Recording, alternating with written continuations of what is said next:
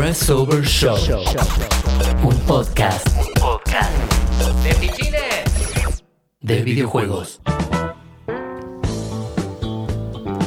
Hola, hola, hola gente. Estamos en un nuevo programa de Presover Show, el podcast de Presover News. Eh, estamos en un momento difícil del mundo, se puede decir, así que los saludamos así a las distancias para no, no, no contagiarnos nada.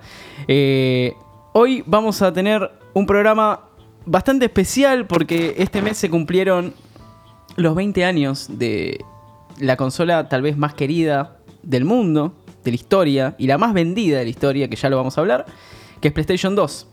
Salió en marzo del 2000 y hoy vamos a hablar todo el programa de lo que significa para nosotros PlayStation 2, lo que marcó, los juegos que quedaron en la retina de todos. Así que vamos a arrancar rápido porque creo que una hora, si no, se nos va a pasar rápido. Señorita Jimena Verónica, ¿cómo le va? Hola, ¿qué tal? No sé si respirar cerca de este micrófono también ya. Ya está, ¿qué vamos? Mira, la verdad ya está. Sí, sí, ya- ¿Qué vamos a hacer? Ya está, de algo hay que morirse, ¿no es cierto? Bueno, pará, nos extrañaste la semana pasada. Porque eh, la semana pasada fue de ustedes, de las chicas. Sí, sí, los extrañé. Igual estuvo bueno, ¿eh? Tengo, tengo ganas de que se repita. A mí me gustaría que se dé más seguido. Sí, sí, yo también. Bien, vamos. Emilio. señor. ¿Cómo estás, Juan? ¿Todo bien? ¿Cómo le está? Muy bien. ¿Cómo le está? Me salió. Acá le ando. Acá le- bueno, eh, yo creo que hoy, hoy va a ser el día, si es que eso es posible, el día que más te destaques, ¿no? Eh, porque PlayStation 2 creo que si bien lo jugamos todos y todos amamos la consola, eh, nada, Emilio empezó a tirar data en, en- en el WhatsApp y dijimos, bueno, listo, Emilio, eh, vamos a decir PlayStation 2, nos sentamos y te escuchamos un rato. Es un momento de, de brillar tipo la Biblia. Y además, me imagino que para la Play 2 estabas tipo recontra vendiendo juegos en ese momento, ¿no? No, no, no. Ah, ¿no? ¿No? No, no. Ya lo que estaba es grande. O sea, si la máquina cumple 20 y yo tengo 40, perdón, yo tenía 20. Pero vos, tu, tu era de esplendor del, de, de tu, de tu tienda de videojuegos no fue la era de Play 2? Sí, pero a partir del año 2008 ya vamos a llegar. Ah, ahí va, ahí va, listo. Espectacular. Bueno, a ver. Lo primero que me gusta siempre remarcar de PlayStation 2 que desde hace un año y pico se convirtió en la consola más vendida. Porque sigue vendiendo consolas, increíblemente. Hasta el momento, hasta hace dos años atrás, Nintendo DS era la que tenía la bandera de la consola más vendida, aunque era una portátil, pero consola al fin. PlayStation 2 la pasó y en este momento estamos hablando de 160 millones de consolas vendidas. Un delirio total. Eh, la pasó por casi 6 millones a DS. Y esas deben ser las nuevas. Porque después también tenemos la reventa, que debe ser más todavía también. No, si hablamos de reventa, sí, to- totalmente. Y Sí. ni hablemos de juegos, ¿no? Porque debe haber un número de juegos, pero después todo lo trucho que se vendió acá en Latinoamérica debe duplicar o triplicar. lo Si empezamos con determinados cálculos, llegamos a la conclusión de que casi un 15, un 20% de la población mundial tuvo o conoce a alguien que tiene un PlayStation. Es muchísimo. Sí, es un delirio.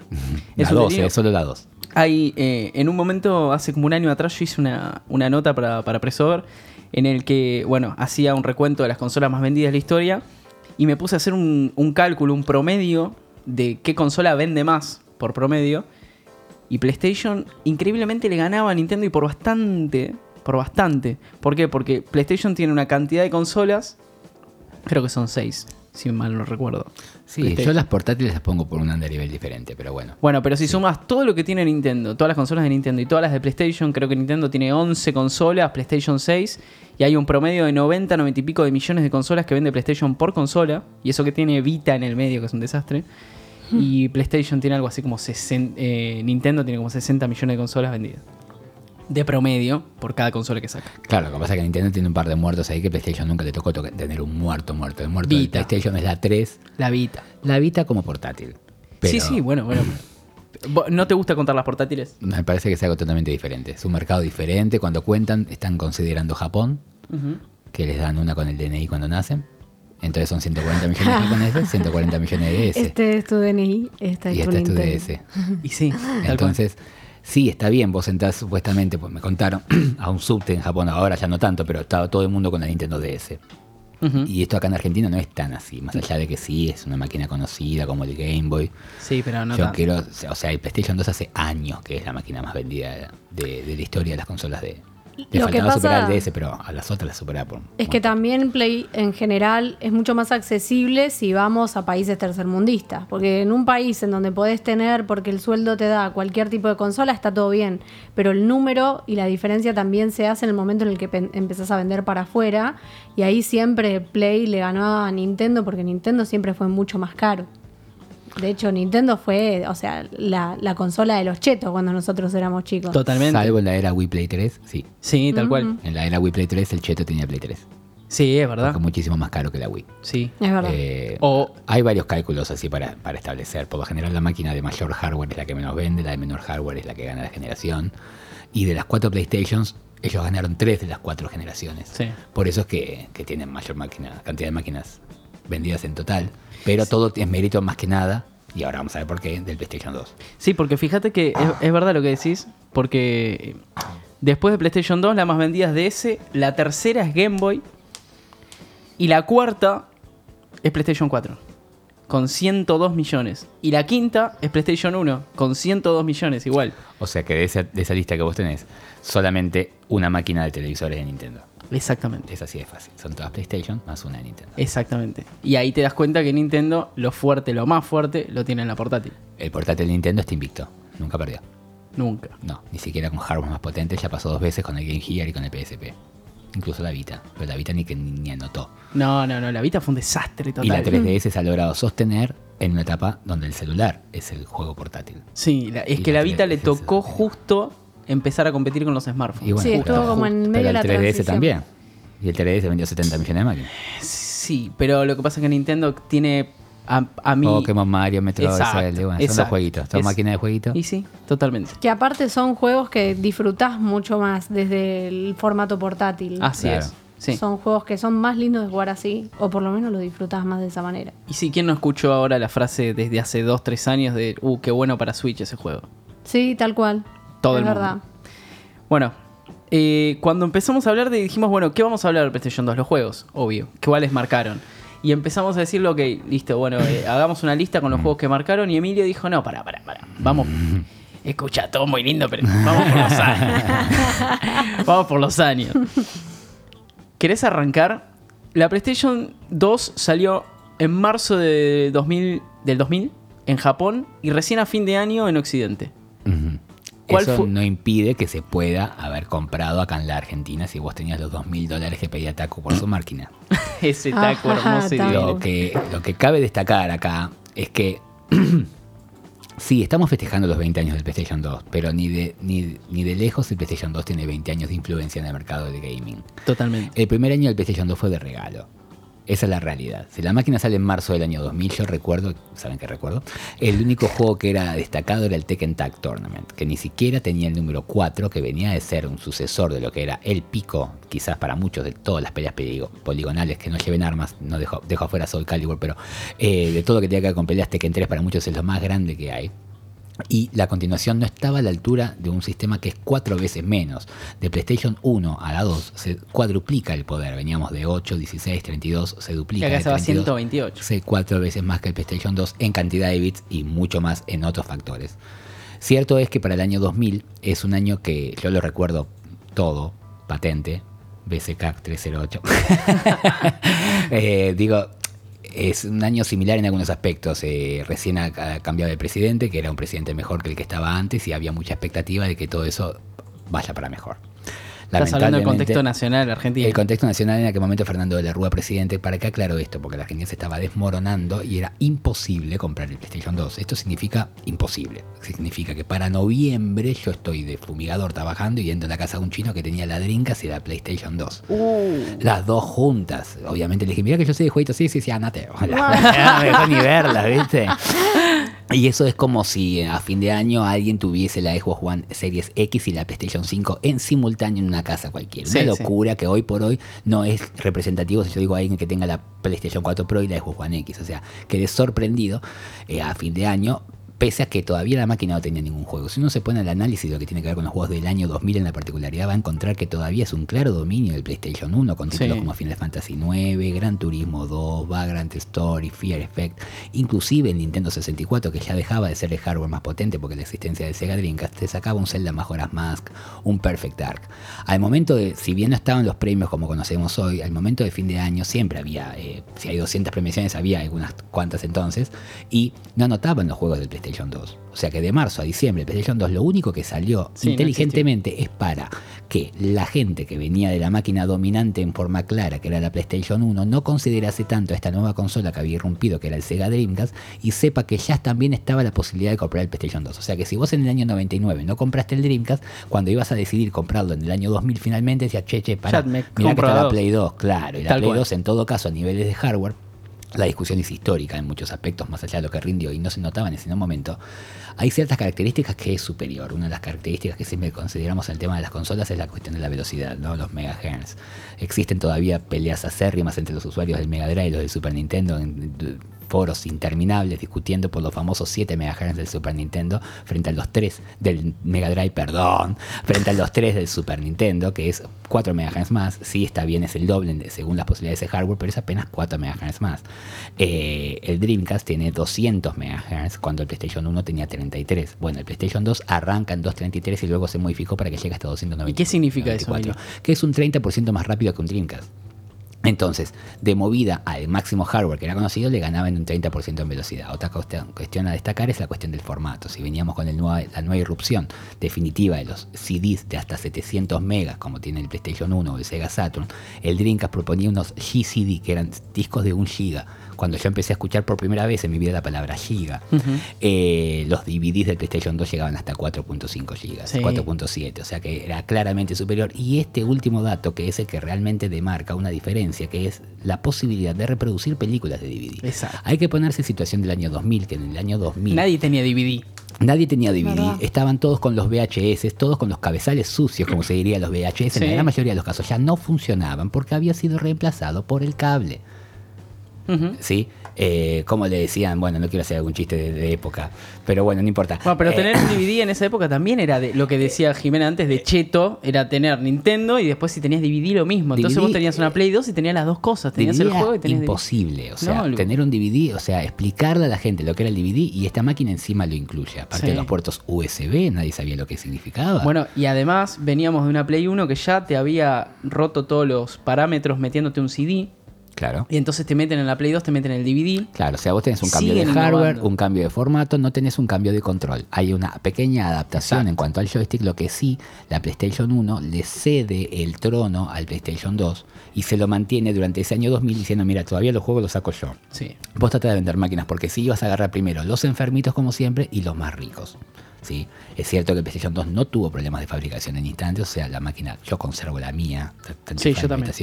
la grandota, eh, imagínate que no, que no se rompía.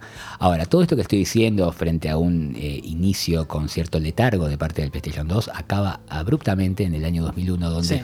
PlayStation construye lo que iba a ser los siguientes 20 años, y esto parece una exageración, pero es así, por uno de los catálogos más impresionantes en cuanto a la, a la variabilidad en títulos de videojuegos para el año 2001, lo que provocó que en solo este año 2001, insisto, el año que termina quebrando la Argentina con la salida de Fernando de la Rúa por el helicóptero, imagínense que tampoco estaba la gente para comprar PlayStation 2, No había un peso. dos amigos míos lo compraron, el enfermo y el rico, tal cual bien ejemplares.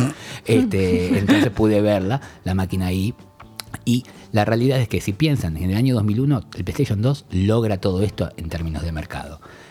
Definitivamente tomar eh, el listón, o sea, la continuidad de la corona del reinado del software y ser la referencia de videojuegos que representaba el PlayStation 1. O sea, en PlayStation 1 en 2001 saca títulos, pero ahora sí, ya son menos que lo de su hermanita mayor, ahora la nueva PlayStation 2 provocar que el Nintendo 64 deba, como se dice, hasta también usanzas eh, políticas de la época, pero deba entregar el gobierno antes, si se quiere, porque no pudo llegar hasta la continuidad del inicio del GameCube como corresponde. Era o sea, gracioso que digas eso después de decir de la Rúa.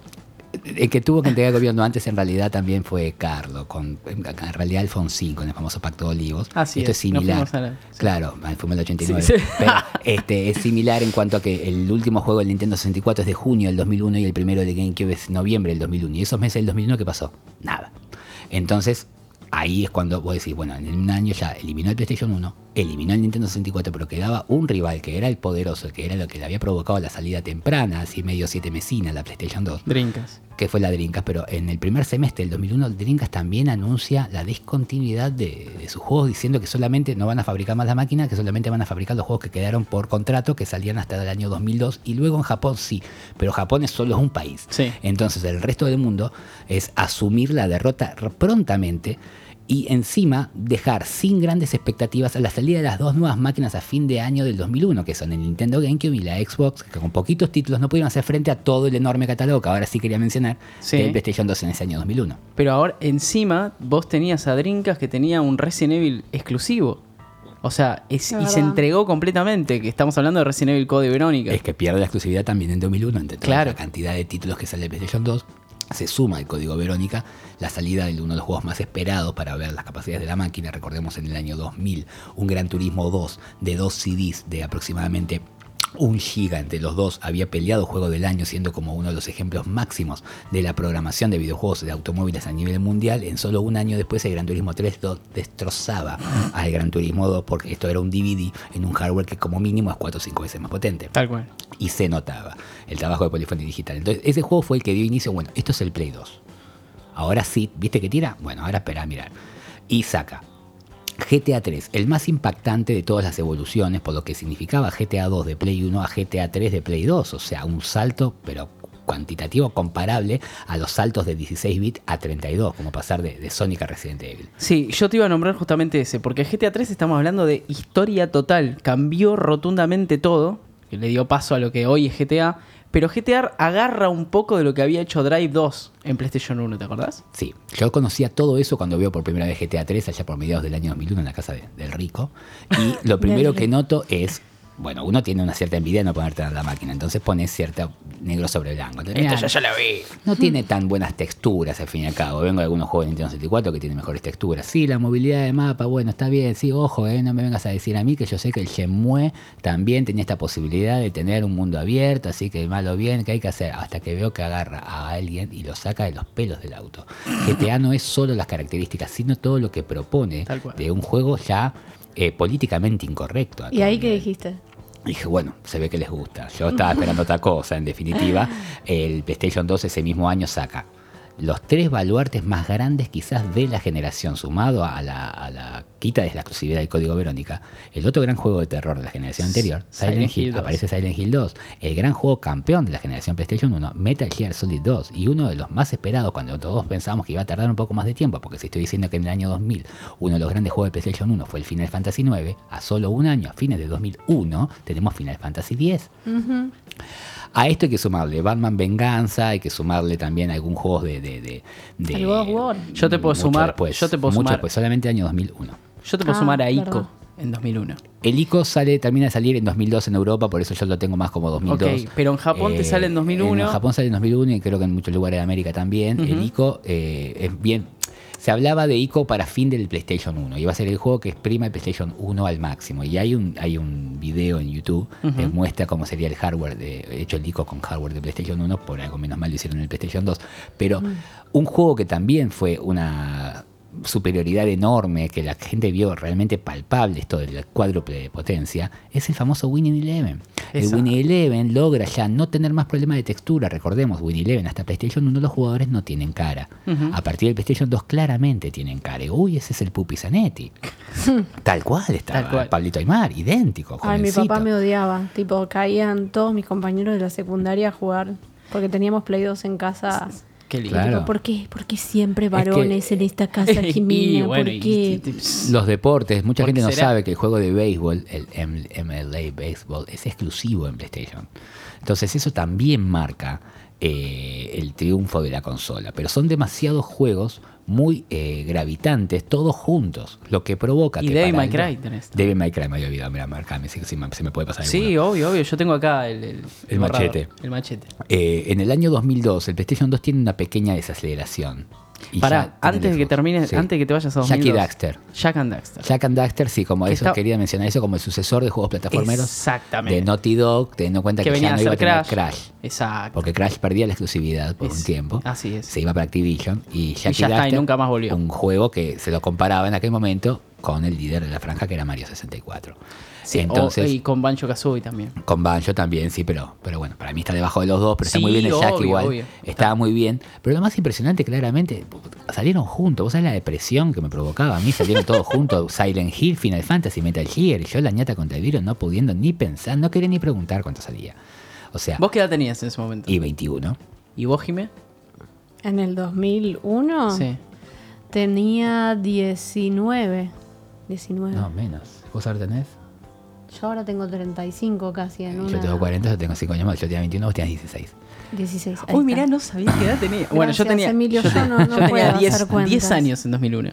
Eh, y también veía, veía a un amigo que la tenía toda, que la tenía y, y me sentía igual que él. Vos, vos, vos te acordás, o sea, vos desde cuándo la tenías, la Play 2. No, yo no me acuerdo tanto de esas cosas, no soy como Emilio. No, no, no. yo me acuerdo la fecha, el día que me llegó la Play 2. Y pero bueno, no. Claro. tuvo No, un yo sí me acuerdo que estaba en la secundaria, eso seguro. También me acuerdo cosas como, por ejemplo, que cuando iba a comprar juegos, eh, había locales que eran los que te grababan en sí las películas, y como no tenían DVDs y había juegos que eran grandes para DVD, eh, recortaban cinemáticas de adentro del juego y después te lo vendían en CD. No. Sí. Sí, la primera etapa es que tampoco se podía.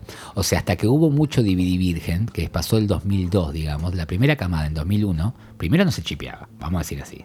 Después cuando se empezó a chipear, vos tenías que comprar juegos que venían hasta en 4 CDs en los locales buenos que te decían para que el juego esté completo. Y la máquina también leía CD. Pero durante el 2002 ya llegó el DVD copia.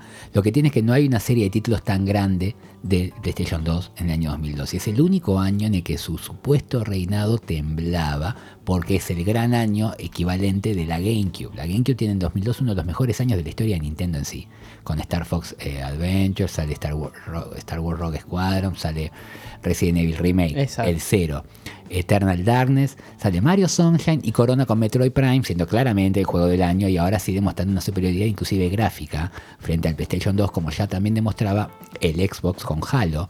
Entonces ahora sí podemos hablar de que claramente la PlayStation 2 es el peor de los tres hardwares, que no sacó tantos juegos en 2002 y aún así a diciembre de 2002 no había bajado las ventas, lo que quiere decir que acá terminó la pelea. A partir de ahí es como si casi casi se deprimiese. Entonces el Nintendo sabe, por la expectativa de ventas, el cálculo, ya en 2003 sabía que no iba a ganar.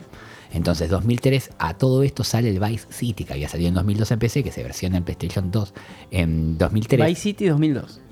Mm, Sony, 2002. si estás escuchando esto, debes de contratarlo, Emilio, cuando quieras hacer el documental de la historia de Sí, PlayStation. por favor. Porque fíjate, vos tenés en 2001 GTA 3 y Vice City en 2002. Sí, Esto ahora es Vice impensado. City es 2003 de todas formas. Yo te digo, eso puede ser la fecha de PC. Pero bueno, habría que fijarse. Bueno, habría que Y si fijarse. puede ser diciembre, también dicen diciembre del 2002. no, eh, eh, estaba en la calle en 2003, Sí, cuando la gente estaba dejando de jugar tanto en los cibers al Counter-Strike para pasar a, a Diablo 2 y Counter-Strike como líder, pero empezaba a figurar el jueguito este que de repente tenía la música de los redondos, estaban matando gente con un auto. Sí. El famoso GTA Vice City, que se bajaba mucho más de lo que ya se bajaba GTA 3, como lo que poco se bajaba Driver 2. Un día hacemos un programa de GTA y analizamos bien Uf. cómo fue que, que modificó. Ese Pero día no vengo. yo quiero aclarar. ¿No te gusta GTA? El pulso es que en el año 2000 la máquina no existe. Para el año 2001 la máquina recontra existe. Para el año 2002 es la máquina. Una suerte de estado similar al que vemos hoy con el PlayStation 4. ¿Qué significa? PlayStation 4 gana la generación porque las otras son malas. Sí. Una es coincido. porque es portátil, la otra es porque no se entendió el tema del joystick y la Xbox One porque no tiene ningún juego exclusivo. Entonces, ante esa eventualidad, el PlayStation 2 también ganaba con poco el año 2002. Para el año 2003, yo te digo GTA Vice City, uno dice sí, el Vice City, pero también estaba en PC, también estaba en Xbox. Sí. Uno- otro de los grandes juegos de ese año fue el Príncipe de Persia Arenas del Tiempo, Sí, pero incluso exacto. hasta en GameCube estaba el mejor juego del año, vuelve a ser de Nintendo, con el Zelda Wind Waker. Entonces todavía los nintenderos teníamos una esperanza Y en 2002 tenés Kingdom Hearts también. El primero. Sí, es bueno, pero el Metroid Prime no. No, no, no, obvio. No, no, no, no, no. Pero este, el, el Wind Waker está ahí, Night- Star Wars Knight of the Old Republic, que no salía en Play 2 y sí salía en la Xbox, pero Sí. no alcanzó para. A, todo esto está Silent Hill 3, Jackie Daxter 2. O sea, la Play 2 sigue sacando los juegos del montón, te saca una banda de todo lo que haya película, todo, todo, todo, todo, todo. La Play 1 obviamente desaparecida. Y para 2004 sale GTA San Andreas, que Bueno. termina siendo el juego icónico de toda la generación. Totalmente de acuerdo. Si pensamos también que acá está el, el kit de la cuestión de lo que yo quiero destacar, que el PlayStation 2 claramente venía siendo ahí una máquina ya ganadora de 50, 60 millones de máquinas, pero ni de lejos se pensaba que la PlayStation 2 era más que la PlayStation 1. Esto tiene que ver con el impacto que provocaron determinadas grandes sagas en su primera versión en 3D. A esto me refiero a Silent Hill, a la próxima trilogía Resident Evil, a eh, Final Fantasy, al propio Metal Gear Solid. Entonces la pregunta es, ¿Metal Gear Solid era más que Metal Gear Solid el 2? ¿Era más que el 1? No. No. ¿Final Fantasy 10 más que el 7? No. Eh, Silent Hill 2 más que el 1? A mi juicio, no. Eh, Código Verónica, ¿superaba la trilogía del entre los tres? No. Eh, entonces, ¿qué pasa? Cada uno de los juegos, Jackie Daxter había logrado más que Spiro Crash, tampoco. Tampoco. Eh, Gran Turismo siempre es un jueguito de auto. Entonces, más o menos esa sensación como la que tiene ahora actualmente el PlayStation 4, que todavía tiene tiempo, y ahora voy a explicar por qué. Se, Este se- que- se sí. sentía como una extensión de lo que ya habíamos No, visto. a ver, Bueno, de hecho, sí, es más hardware, pero no, no termina de superar lo que ya vimos. Los primeros años de Play 2, yo prácticamente todos los juegos que jugué eran juegos de Play 1, que a lo mejor a la Play 1 le costaba mucho tirarlos. Tipo, el la- Final bueno. Fantasy 8 lo jugué en la 2, no en la 1. Pequeño de detalle que 1. había obviado, la retrocompatibilidad en consola televisor, que sí, el Master System podría con un adaptador correr juego de net, nunca se había visto que vos agarre un juego de otra máquina y lo levante de uno. Es verdad. Eso es otra de las características de la todopoderosa PlayStation 2 que también vendía por estos factores, el DVD, la retrocompatibilidad, Sí. ¿sí? No tanto por sus juegos en sí, en el análisis puntual de los juegos. Yo compré primero la GameCube cuando tuve un mango. Pero ni hablar, estaba Zelda, Metroid, Mario Sunshine, Eternal Darkness, los Resident Claro, Evil. sí. ¿Qué iba a comprar en la Play 2? Cuando compré la Play 2, ¿sabes que me vino el Winnie Eleven 8, el GTA San Andreas de rebote, el jueguito del Hombre Araña 2 para no pagarlo tan caro en GameCube? Era más que nada para eso, para poder comprar el grueso, los jueguitos que vos no querés pagar un platal, como si te paga un platal un Zelda, o un Metroid o cualquiera Sí, de sí, los- eh, Nintendo sigue ganando en muchos aspectos por sus exclusivos. que estamos hablando de videojuegos. Entonces, está buenísimo eso, ¿me entendés? O sea, gana por sus videojuegos. El otro te gana porque tira DVD, por la retrocompatibilidad, Sí. porque el joystick está lindo, porque, la marca y porque tiene Winnie Eleven. Un Sí. tema clave del GameCube. Cuando yo compré la GameCube, digo, bueno, está bien, voy a comprar Winnie Eleven. Me dice, mira, original, no importa, 100 dólares lo pago. Bueno, me dice, es, es original japonés, no importa. Eh, yo jugaba el Winnie Eleven en japonés, vos acá Shikio Wunden Eleven, yo entiendo, yo entiendo, no pasa nada. Está bien, este, bueno, eh, sí, pero tenés que tener una GameCube japonesa para correr. Digo, bueno, la puta que te parió, hermano, pero- no ve que no lo corre. Claro. Entonces el otro iba, "Ah, no, 5 pesos, llévate el de Play 2. Y listo, me chao. compré el de Play 2. Entonces para 2004 es cuando yo compro la máquina y en 2005 aparece el modelo Slim un año antes de la, salida de lo que iba a ser el PlayStation 3. Entonces acá tal- podemos hacer un paralelismo que fundamenta y justifica el porqué del PlayStation 2 ha sido mucho más inclusive que el PlayStation 1. Si pensamos que el PlayStation 1 salió en el año 95, en el año 2000 barra 2001, ahí podríamos sí entrar para tener más precisiones, creo que es 2000, aparece el modelo PS1, que es la versión Slim del PlayStation 1. Es la que tuve yo, Vos tuviste la PS1. lamentablemente. ¿Por me, qué? gusta, es porque me gustaba más la, la original. Pero la original tenía fallas de fabricación que no tanto tuvo el Es verdad, no, no, One sí, sí, la One hasta- estaba espectacular. Terminó durando más años. Terminó durando más años en cuanto a la durabilidad del electrodoméstico, de la maquinita en sí. ¿Por qué quiero decir esto? Porque si uno considera la salida del PS1, que ahí la propia Sony le pone PlayStation 1, cosa que la otra es PlayStation a secas, el Dixman es PS1. ¿Cuánto tiempo de sobrevida tiene el PS1 en relación a la salida del PlayStation 2? Recordemos, como dijimos, el PlayStation 2 sale en el año 2000. Si las dos salen en el año 2000, ¿Cómo tomamos la, diferencia, la referencia de cuando termina el periodo de consola? Cuando salía el FIFA. FIFA siempre es el último juego de una generación. Entonces el FIFA último del PlayStation 1 es el FIFA 2005, aparecido en octubre del 2004 cuando yo, Emilio, compra ya el PlayStation 2. Quiere decir que ya la compraron todo, porque la compró el rico, la Yo ya tenía la GameCube hace un año. Entonces, en ese momento, ¿cuántos años son? Y la verdad es que son 5 barra 4, ¿sí? y si llega a salir la PC1 en 2001, son 3, porque no sé si salió en 2000 o 2001. Si salió la PC1 en 2001, 3 años más fue hasta 2004, acompañó, y con poquito, el FIFA es el único juego de la Sí. PlayStation 1 en todo el 2004. Hasta 2003 hay un jueguito de película, creo que hay un Harry Potter. Sí. Eh, Hay alguno de esos para Play 1 todavía Sí, que el, se conserva. el- el 2. Harry Potter 2. Eh, La Cámara de los Secretos. Juegazo. Este, entonces, sí, pero eh, si ese es 2001, yo no sé si en 2002 o 2003 hay un juego de películas menores, tipo Monster Inc., cosas así. Algo de eso. A lo Eh, que voy- Little 2. Puede ser. Entonces salía también para Play 1 porque había quedado por contrato. Lo que quiero decir es que son entonces 3 barra 4 años de sobrevida. El PlayStation 2 sale en el año 2005, entonces yo le daba una expectativa de 3, 4 años de sobrevida, eso que decía hasta el 2008-2009. ¿Cuál fue el último FIFA en aparecer en PlayStation 2? El FIFA 14. Eso 14 quiere en decir, sí 2? señor, oficial con Lionel Messi en la tapa y el primer juego histórico que es posterior a la muerte de Grondona, entonces ahora sí incluye la Liga Argentina. Ay, lo quiero tanto. Yo no puedo creer las cosas que hila. O Dios. sea, es- vos cuando quieras hablar, Jimena, igual. Sí, sí, no, no, no, es que estoy muy...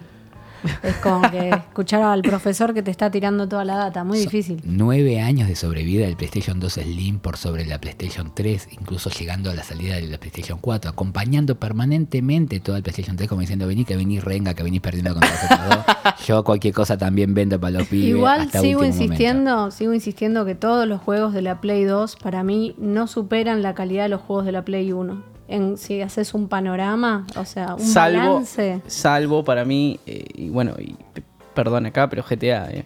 A ver, hay hitos para mí. GTA San pero Andreas. haces una cuenta de cuántos juegos de Play 1 y cuántos juegos de Play 2 son muy buenos y te queda que hay más para elegir. O sea, yo miro la lista de lo que hay de Play 1 y digo, "Ah, este me gusta, este Claro. me gusta, este me gusta, este me gusta. La Play 2 digo, bueno, sí, estos dos o tres están muy, muy buenos. Son realmente importantes para lo que ha avanzado la historia de los videojuegos, pero son muy pocos. Bueno, después tenés un momento raro que para mí es 2006, donde salen tres, tres juegos. Ah, no, entre 2005 y 2006 salen tres juegos de películas antiguas. Que eso siempre me pareció extraño. Que es The Warriors, que es de Rockstar, de los de GTA. Tenés El Padrino, que era un gran juego, gran juego. Y después tenés Scarface, Agregamos un cuarto. ¿qué? Agregamos un cuarto. ¿Cuál es el cuarto? Desde Rusia con amor con Sean Connery. James Bond. Ah, no me acordaba de 2005 ese. PlayStation 2. From ¿Ves? Entonces, entre love. 2005 y 2006, ¿cómo, por, por qué piensan que pasó eso?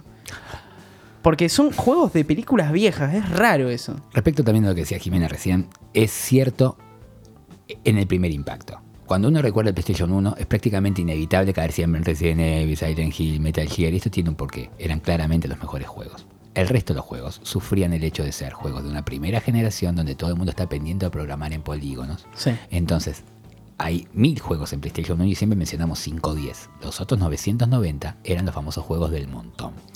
El promedio de juegos del montón con más años de trabajo, de evolución para todo el mundo y un hardware mucho más potente hizo que el promedio de los juegos del montón se levantara en. PlayStation 2. Los juegos del montón del Play 1 están en 50 puntos todos, o sea, son juegos medio pelo. Y los juegos del montón del PlayStation 2 están en 60, Sí. 65 puntos, un poco más. ¿Con esto qué quiero decir?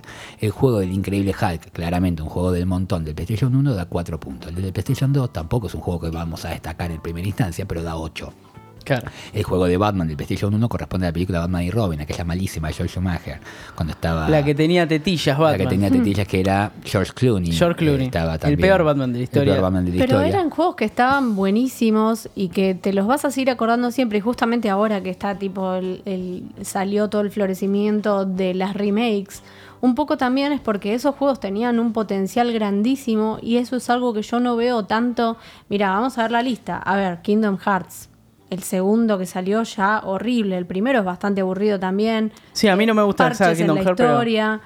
Eh, bueno, los God of War, o sea, en su momento fueron buenísimos, pero hoy por hoy, o sea, la propuesta nueva que hay es recontra superadora y no te podés sentar a jugar los viejos porque es, o sea, A mí muy me pare- siempre me parecieron muy jugar. envolantes God of War. Eh, bueno, lo mismo con el Príncipe de Persia, pasa exactamente lo mismo.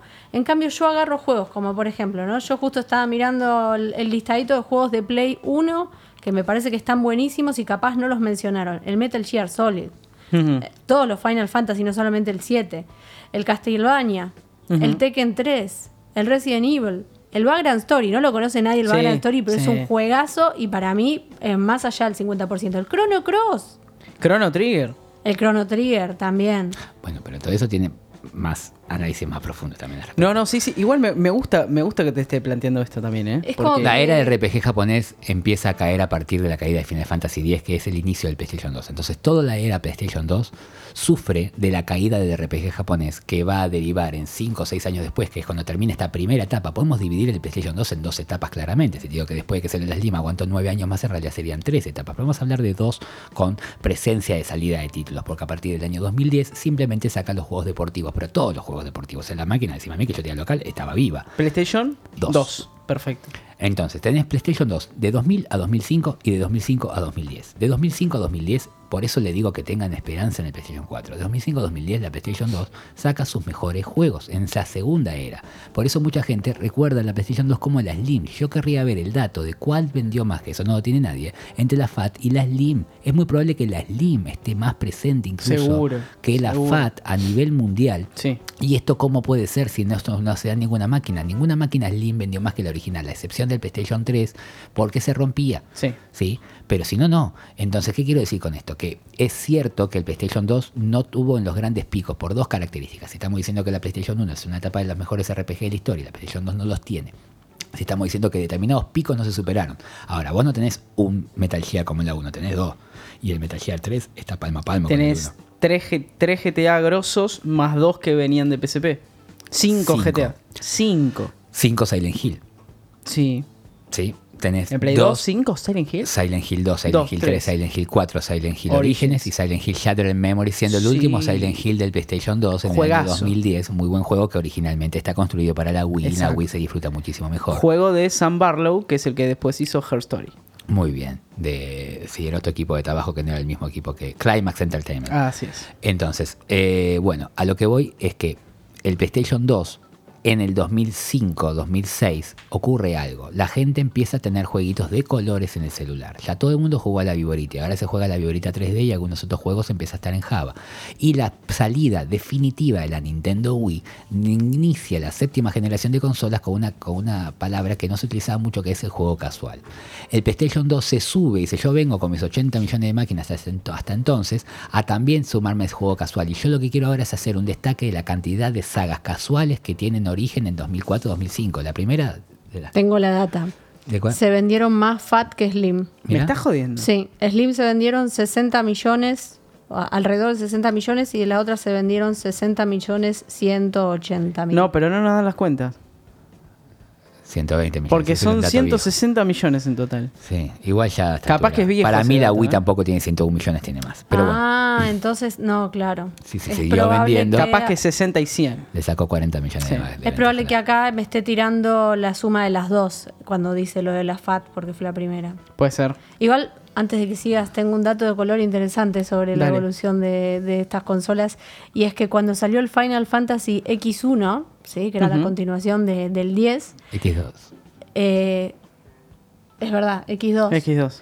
Eh, tenías que comprarte un hardware que enchufabas en la expansión para poder tener conexión a internet. Ah, no, entonces es el Final Fantasy 11, perdón. Claro. El El, 11 en X1, el 2004. 11. Ahí va. Tenía algunas conectividades todavía Era no muy estaban raro, ¿eh? aprovechadas. Sí. Y también tuvo el joystick de movimiento. El PlayStation 2 tuvo joystick para bailar en el- para bailar tipo la alfombra. Sí. Los periféricos es un mundo aparte. Yo quiero destacar esto. En 2004 salió Call of Duty. Ya tengo una ahí, ¿eh? A ver. Guitar Hero. Y bueno, 2005. 2005. Y sí, Lego Star Wars 1. Guitar, Hero fue increíble. ¿Vos te acordás Entonces- lo que fue ese boom de Guitar Hero? Se vivió muy fuerte hasta el año 2010. Que nos 2010 se comprábamos guitarras. Pero bandana. aparte también por la novedad, ¿no? O sea, Sí. podías tocar un instrumento y, y- o sea, era un juego de tocar música, eso no, no, no existía antes. Sin contamos que va y baja a 149 dólares la máquina más o menos, después se consigue por 99 muchos Sí. años. Entonces el PlayStation 2 tuvo una sobrevida que terminó haciendo que se venda más que la otra y nadie la daba. Cuando yo abrí el local en 2008, yo tenía la Play 2 desde 2004 y yo pensé que estaba muerta y mi compañero, el que, el que era enfermo, que había, había puesto su propio local, el que me hacía los informes de la masa conmigo, Sí. me dice, mira que no está muerta. ¿eh". Y en pleno 2008 sale Alone in the Dark 5, sale Dragon Ball Z Infinite World. Se vendía, se vendía un montón. O decir, no son grandes juegos. No son grandes juegos en cuanto a, a ganar el año, ¿sí? Porque la PlayStation 3 se sacaba ese año Metal Gear Solid 4, también salía Fallout Uf. 3, Gears of War 2, otros juegos, Silent Hill Homecoming en 2008, Malísimo. la Wii.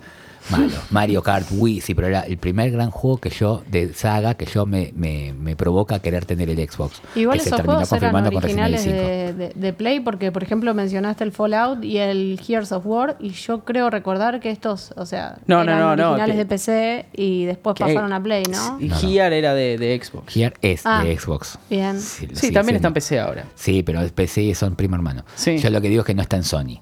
Yo lo que estoy diciendo es que en un 2008, donde ahora sí las máquinas de séptima generación dominan, que no dominaban hasta entonces, la Play 2 no se da por muerta. Y en 2009 saca Marvel Ultimate Alliance 2, sale eh, el Marvel Super Hero Squad, sale un juego de primera persona, Jurassic, Jurassic The Hunter, sale el Motor Storm también, o sea, Bueno, pero y, ade- y además en 2007 con ya la Play Bueno. 3 lanzada, sale God of War. tenemos God of War. Sí. Que eso es medio es medio increíble ahora, si lo mirás ahora. Yo para Digo, mí totalmente no descartemos un 2021 con God of War 2 para PlayStation 4. Por la misma posición, por la misma que se pueda jugar también en la 5, eso es otro cantar. ese es el tema. Se va a poder. Vos Es lo que sí se comprás puede, y se puede jugar. Uno lo juega en Play 4, lo juegas en Play 5, tirar un poquito más. Nada más. Es que la, a ver, es que la Play Mm. 5 va a tener retrocompatibilidad, eso se sabe, eso es oficial. bueno. Cory Balrog se juntó con la gente de PlayStation muy pegadito a Sí. cuando lanzaron la Play, o sea, el aviso de que iba a salir la Play 5, Sí. con lo cual me parece que fue a presentar el proyecto para la Play 5. Para mí- proyecto para mí el próximo God of War es de Play rato. 5. Para mí ese re- está está hecho hace rato y... Para mí este, eh, el y Play vos 5 Lo tirás ahora en una plataforma de ciento y pico de máquinas, millones de máquinas, que con la crisis mundial y con el, piso, el, el precio tan alto que va a tener el PlayStation 5, no lo vas a lograr en un año 2021. en eso tenés razón. Esto, ¿eh? estamos, ¿Estamos frente a una apuesta? ¿Esto es una apuesta? No, no, no, es, es una, Ah, mira cómo, mirá cómo se una tendencia. No, porque no tengo ninguna información para avisar. Yo lo que les digo es que, que, que quede Se grabado, acabó. que después cuando sale, este no era ninguna locura lo que estaba planteándose. Yo veo el mismo escenario que con la salida de God of War 2. A mí, a mí se me haría increíble que con Play Más 5 sí. lanzada te lo saquen en Play 4, pero entiendo. Pasó, entiendo pasó. Sí, obvio, ya pasó. Pero digo, entiendo lo que voy. El, el ejemplo no es solo. A ver, tu teoría no, no debería pasar solo por God of War, por lo que ya pasó, sino por el hecho de que tenés la base esa de ciento y pico de millones de consolas. No olvidemos que en 2007 el PlayStation 3 aún era retrocompatible. Entonces ellos dicen, usted puede comprar el God of War 2 y lo ponen en el formato que mejor les, les satisfaga. Acá tenemos para vender 100 millones de máquinas y acá podemos vender 10. Ujú. Entonces acá puede pasar algo similar. No digo que vaya a ocurrir. Hay que, PlayStation y hay 4 que ya va a ver si tener no un se retrasa. ahora. Hay que ver si no se retrasa PlayStation 5 con todo este quilombo. del Eso lo veo mucho más improbable. Así como te dije que la 3 se cancelaba, yo te digo que en noviembre está el PlayStation 5 de la calle. Es probable. Es probable. Yo, No. yo- ya te creo. No, no creo que lo paren. Entonces por eso, ahora vos me preguntas, ¿cuántos juegos tiene lo que es esa sexta generación el PlayStation 2 en el tope del top 10? Y para mí tenés. eh, si yo te digo mis preferidos de la de Play 2, Tenés que considerar GameCube y Xbox también. ¿Entendés? está bien. Pero Comparativa. Yo lo que digo es, ¿fue tan grande la Play 2 o fue una máquina del pueblo? Eso para mí fue una máquina del pueblo y para mí la, y pueblo. ayuda muchísimo el tema de que en, la, en todo el mundo la podías chipear. Si vos no llegabas a salir de God of War, quedaba muerta la máquina. Es que Quedaba aparte, muerta. Y el otra- Resident Evil, menos mal porque se avivó, se Y avivó tenemos, Sony. Resident, y tenemos Resident Evil 4. Por eso, si no salía ese, no te olvides que era exclusivo del GameCube, no te olvides que Sí. es un 30% mejor en GameCube. ¿eh? Mirá Sí. qué zarpada la Salió, y ¿eh? salió un año, salió un año antes. Salió Casi 10 un meses año. antes. 10 meses, bueno. Sí, yo me acuerdo clarito, salió en febrero del 2005 y el otro salió en noviembre del 2005. Sí. Pero clarito, ahí Sí. yo tenía 25 años, moto, igual que... Yo la, yo la, la compré de salida porque yo tuve la PlayStation 2 el 23 de abril de 2005, que tenía 14 años, hermosos 14 años, Ujú. y me compré el Tenchu, Fatal Shadow, me compré el San Andreas y al par de meses me compré el Resident Evil 4. Claro, el juego salió en ese tiempo, porque Increíble. Fatal Shadows es el segundo, el primero es el Wrath of Heaven, Sí, el 3. que es 2001. y que no 2004. estaba bueno. No estaba bueno. Es un remake. ¿El, un- el 3? Sí, creo que sí. No. ¿No? No. ¿Lo jugaste? Te- Sí, sí, sí. Sí, yo jugué todos los Tenchu. Los Tenchu los amo. Eh, el 2 para mí es el mejor. ¿Y el PlayStation 1. Tenchu Z? Es espantoso. Pero con ganas. ¿Y el de Wii? Eh, Yo lo terminé. El de PSP son todos malos, ¿eh? El de Wii no está tan mal, ¿eh? Por eso lo dejaron de Eh, hacer. el Wii no está tan mal. Los dejaron Ya de hacer y saca- te sacaron Sekiro ahora y dijeron, bueno, ¿sabes qué? Ya está. Ya está. Sí.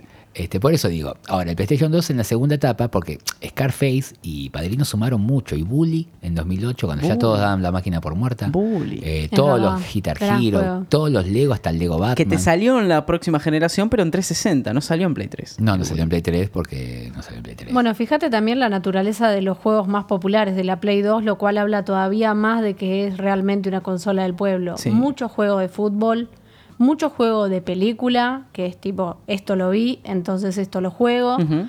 Mucho juego de Lego también. Sí, arrancó Lego ahí, es verdad. Y, Y mucho GTA y similares. O sea, juegos de películas la posta, porque tenés los tres, los tres eh, Señor de los Anillos. Todas las películas tienen su juego. Sí, el tercero es un juegazo. Para el que no jugó Señor de los Anillos, el tercero de Play 2 es increíble. Muy bueno. Después tenés los tres de, de la, la segunda trilogía de Star Wars. Que el tercero también es muy bueno. Te salió más o menos al mismo Y tiempo. también los mismos de. Lego, creo que salieron. Sí, tenés los de eh, Lego Harry PlayStation Potter. 2 tenés el Lego Star Wars 1, 2, Indiana Jones Sí. y Batman. Y son juegazos, ¿eh? Esos son todos. Son Exactamente. todos buenos, claro. Son todos sí. divertidos. Son Y podrían haber seguido saliendo, lo que pasa es que dijeron basta, pero en realidad Harry Potter podría haber corrido en PlayStation 2 claramente, Indiana Jones 2, que si salen para la Wii, lo que haga la Wii lo puede hacer la PlayStation 2. Eh, Harry Potter, eh, Lego no estaba en Play 2. No, Mira, yo creo que sí. no. no.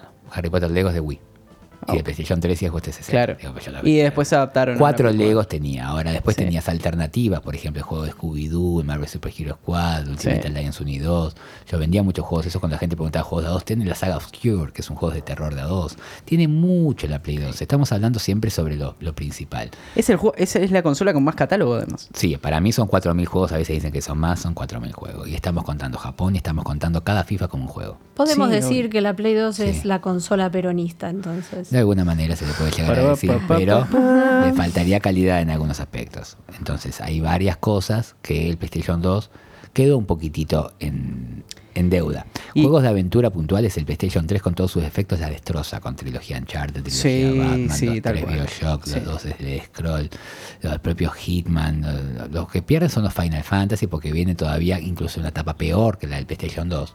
Pero son muchos juegos que, que- que sí, una persona que, que juega juegos de aventura disfruta más un Play 3 que un Play 2. Entonces el Play 2 le llevó mucho tiempo. Por ejemplo, yo la compré en 2004. ¿Vos sabés cuándo tuve yo la sensación de este fue el mejor juego que yo jugué en esta máquina? En el año 2009 jugando God of War 2. Cinco años después de tenerla Claro. que sentí que daba un juego más de 90 puntos. Para esa altura yo te podía nombrar 5 o 6 juegos arriba de 90 puntos en el GameCube. Si no hubiese salido Resident Evil 4, si Resident Evil 4 hubiese quedado exclusivo del GameCube y vos te pones en un criterio firme y ordenado de los mejores 5 juegos de la generación, podemos hablar que el mejor juego de la generación es el Metroid Prime de GameCube. Sí. Segundo mejor juego de la generación, Resident Evil 4 de GameCube. Tercer mejor juego de la generación, Zelda Twilight Princess de De GameCube. GameCube. Cuarto juego de la generación, si vale repetir saga, y tenés Metroid Prime 2 y tenés Zelda Wind Waker. La PlayStation 2 no tiene con qué ganarle al Wind Waker. Estamos hablando de exclusivos. Estamos hablando de juegos, Ok, bueno, y ten- del lado de Play 2 entonces tenés GTA San Andreas. que también están en Xbox. Sí, es, bueno, pero por eso Bueno, te pregunté, no, no, ¿exclusivos no, o no? no, no, a ver, en general, si vos contás que tenga el PlayStation 2, ahora qué pasa, después se suma. ¿Sabes qué no nombraste? Ahí está. Lo el Colossus de Colossus, gran por juego. Dios. El Colossus es un gran juego. Uno de los mejores juegos de la historia para mí, ¿eh? Más o menos. De los que a mí más me gustan de la historia. Si vos me decís, eh, yo hice una, hoy hice una, una encuesta en, en mi, en mi Twitter espantoso. Que no tengo Hermosa música, hermosa estética, el juego muy repetitivo. ¿Cuál? Shadows de Shadow of the Colossus. Colossus? Sí. Eh, una vez eh, Emilio dijo que era el que habían pasado el concepto de, de David contra Goliat. Y me parece que es, es exactamente eso, pero. Sí, la idea es que me parece excelente. ¿eh? Es No sé si es hermoso, repetitivo, pero- porque son todos tan diferentes y en todos tenés que atacarlos de formas tan, tan Mm. diferentes. Podría haber aprovechado el juego para hacer algo más. Sí. Algo más. Como que diría, no solo como sea diría matar Emilio, los menos de gigantes. 60 puntos para mí. No. ¿Qué cosa? ¿Shadow, Shadow of the Sí, igual yo soy un exigente de Claro, mierda. no, no, Yo no. Ya te digo, el puntaje del Shadow of Colossus es 92. Eh, una barbaridad. usted, Sí, sí, es, sí. usted es un exagerado. Sí, sí, sí, yo Se coincido tiene con él. que ¿eh? arrepentir. Yo coincido No, con él. no, no. Lo que pasa es que ya te digo, no son puntajes así de cosas, son escalones. Llega hasta 92 escalones sobre 100 No, posibles, lo para cual menos, es y ahora- me- menos de 90, menos de 80. Aprovechando, no, estamos, no. ta- estamos todos locos, yo te- me, me levanto acá y te mato. No, no, no. Es, la, la placa Nvidia que tenía el PlayStation 2, que es la que usa la Switch, eh, en su máxima expresión. Eh, el sí. PlayStation 2 mostraba otro tipo de manejo de polígonos y de imágenes por segundo frente a los colores más vivaces que tenía un Y Nintendo estamos GameCube. hablando de Shadow the Colossus, estamos hablando de un juego que remasterizaron en Play 3 y que volvieron a hacer Bueno, eso es curro. en Play ya. 4. Eso es curro. Es oscuro, Mm. pero es, es- es ge- es genial en las tres consolas. Ahora, en el final, ya estamos faltando Qué pena. últimos 10 minutos. Qué pena. Pero no, no, no, pero no, para avisar que faltan Ok. 7, 8 minutos con toda la furia. Sí. Si yo les tengo que preguntar a cada uno de ustedes, y vamos a arrancar por Jimena, ¿cuáles son tus tres juegos preferidos de PlayStation 2? Eh, Final Fantasy X. eh, no lo mencionaron, pero el del lobito, ahora se me fue de la cabeza Okami. el Okami. El Okami. Era medio raro a veces cuando disparaba con, con una mochilita, es como que era como que tenía sus momentos. Y el Prince of Persia. Esos ¿Cuál? son mis tres favoritos. El, el- ¿Arenas del tiempo? Eso. Y ese marcó una Sands época. of Time. Eh, ¿Vos, Emilio? Es el God of War 2, Metal Gear Solid 3 Ujú. y muy probablemente sea GTA San Andreas. Bien. No se lo puede dejar afuera. No. Bueno, ahí, ahí vamos a coincidir. Para mí es en San Andreas. Eh, yo no puedo dejar afuera. Por en mi- realidad el mejor juego de la máquina es el Resident Evil 4. ¿eh? Eso es sin discusión alguna. lo que ocurre, lo que ¿Cómo? ocurre. ¿Por qué sin discusión? ¿Por qué? Porque Pe- si quieren tenemos que hacer otro programa para que Bueno, lo pero eh, en definitiva yo ya le expliqué miles de veces lo que ocurre el, el efecto ¿Sabes por qué? Porque en Evil 4. GameCube está y es 30% mejor. No, eso. en GameCube da 96 puntos y en PlayStation 2 da 95. Te quiero mucho. Tiene un castigo de un punto por todo lo que baja. Vos Ok. no sabes cuánto baja. Un castigo de un Muchísimo. Bueno, el mío es San Andreas, el mío es el que no puedo dejar afuera bajo ningún punto de vista porque yo soy un enfermo, toda la- en esa época más lo era, es el P6. Para mí Win Eleven eh, en la etapa de PlayStation 2 fue su máxima expresión. Para mí también. No, nunca para mí volvió. En Play 3 fue un desastre y en Play 4 para mí ahora en los últimos 2-3 años mejoró un montón. Y el otro que no puedo dejar afuera y que no nombraste A ver. y que te hizo vender un montón de juegos es el Budokai Tenkaichi. El máximo juego vendido de la historia del videojuego. Dragon Ball Budokai Tenkaichi Tres. 2, para mí, el 2 es mejor que el 3. Ok. Y rápido te explico por qué. El 3 agregó por un montón de personajes. Una locura. El 2 tenía algo así como 80 y pico de personajes y el 3 tenía 150. Un delirio. Muy zarpado era, sí. Pero ¿qué hicieron? Para meterte personajes, sacaron un montón de cosas. Y te sacaron. eh, vos en el 2 podías fusionar aros Potara que, te, que, que ibas eh, recolectando y fusionabas y tenías personajes nuevos. Juntabas esferas del dragón para, para tener, eh, para tener em, cosos, em, deseos. Y tercero, tenías una, un modo historia, un modo campaña infinito que no incluía Dragon Ball. Era de Z a GT pero con las películas en el medio. Y con peleas que ni el más fanático de Dragon Ball se acordaba que existían dentro del anime. Era increíble. Para mí el 2 era mucho mejor y otro de los plus que tenía era que se te rompía la ropa en el medio del juego. En el 3 para sumar personajes sacaron todo. Ambos juegos están en Wii, ¿sabías? Sí. Eh, para mí, eh, Budokai Tenkaichi, PES y GTA San Andreas. Es recontra mainstream todo lo que dije, pero para mí... Está es- que el mainstream es lo que sostiene el PlayStation válido. 2. Sí. Es el mainstream, porque sus juegos exclusivos también los perdió, ¿no? Con cosas como God of War Collection saliendo en PlayStation 3, o como Ujú. ahora PlayStation 3 también perdió todos sus exclusivos. Sí. Pero nadie va a poner en, en duda una máquina que estuvo 14 años en el mercado superando los números de Atari. Y esto considerando a que el juego salió, eh, el Atari dejó de sacar juegos en el año 82. Y por un arreglo tardío se consideró hacer una versión oficial de Doble Dragon para Atari del año 88. Si contamos esa versión, entonces tenemos que considerar desde el año 76 hasta el 88, 12 años de Atari, lo cual eran números imposibles de superar. Sos Wikipedia, boludo. Y el PlayStation 2 terminó superando eso. Ok. No, tremendo, es, demasi- es demasiado. Bueno, ok, entonces el- el- los míos son San Andreas, eh, Tenkaichi Budokai 2 y PES. Los tuyos eran San Sí, Andreas. igual si querés te digo lo que es la lista de histórica de Game Ranking, cuáles son los que tienen mayor puntaje. Está bien, decí los primeros tres. Está bien, A dijimos si los que nos gustan a coincidimos Lo que nosotros. dijimos Ahora con decimos. El juego de... de mayor puntaje es el Resident Evil 4. Es un juegazo, Muy bien, y el segundo mayor puntaje del PlayStation 2 es God of War 2. ¿San Andreas dónde está? Ahí con el Metal Gear 3. Estamos hablando del mejor ¿Y- GTA y de la historia. ¿Y el tres?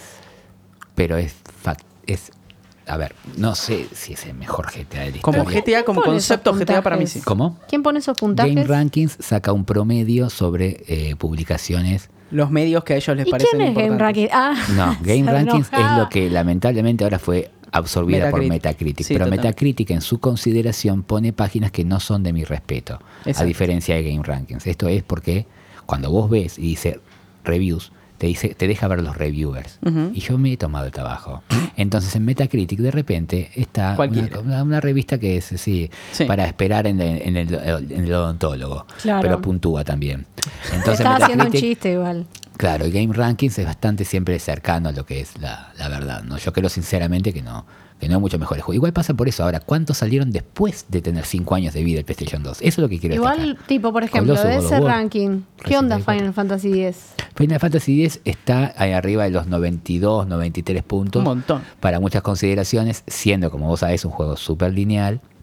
Eh, Que después a es lo partir que de ahí- después Final Fantasy XIII. Está bien, pero no ¿Cómo? es lo que Final importa. Fantasy o sea, XIII. No, eso lo empeoró todavía. Lo empeoró, no, hasta pero- el 10 pero- estamos bien. pero fue- fue también Hasta el 10 pasito, venimos ¿eh? bien. Lo que Para pasa es que empezamos con personajes no andróginos. es, no es lo importante, o sea, es un juego que tiene una trama espectacular. A mí me gustó. Una de las más originales Sí. para mí. Es Bueno. el mejor Final Fantasy de la Play 2. Eh, lamentablemente No en que gráficos, en 2 era una cosa de loco. Sí, nos tenemos que ir. Eh, eh, nada, de Play 2 podemos estar hablando 5 millones de Claramente. años. Bueno, los 20 años de PlayStation 2. Esto fue el, el nuevo programa, el nuevo capítulo de Presover Show. Ya el programa 10 de la segunda temporada. Ya sabes, como te decimos siempre, si te gusta el programa, eh, lo estás escuchando en Spotify, seguinos en Spotify. Eh, suscríbete al canal de YouTube, recomendáselo a un amigo y amiga, a la tía Marta y a todo lo que dice, como te dice, te lo resumo así nomás. Eh, compartilo, nada, si te gusta, hace todo eso que nos das una mano gigante y léenos en presover.news y levanta la cabecita en el colectivo si es que todavía no lo suspendieron por el coronavirus y vas a ver unas pantallitas que ahí estamos también diciendo cosas de videojuegos y pronto también en Twitch. Nos vemos o nos escuchamos la semana que viene. Esto fue Presover Show, el, el podcast de Presover.news. Nos vemos en unos días. Nos vemos.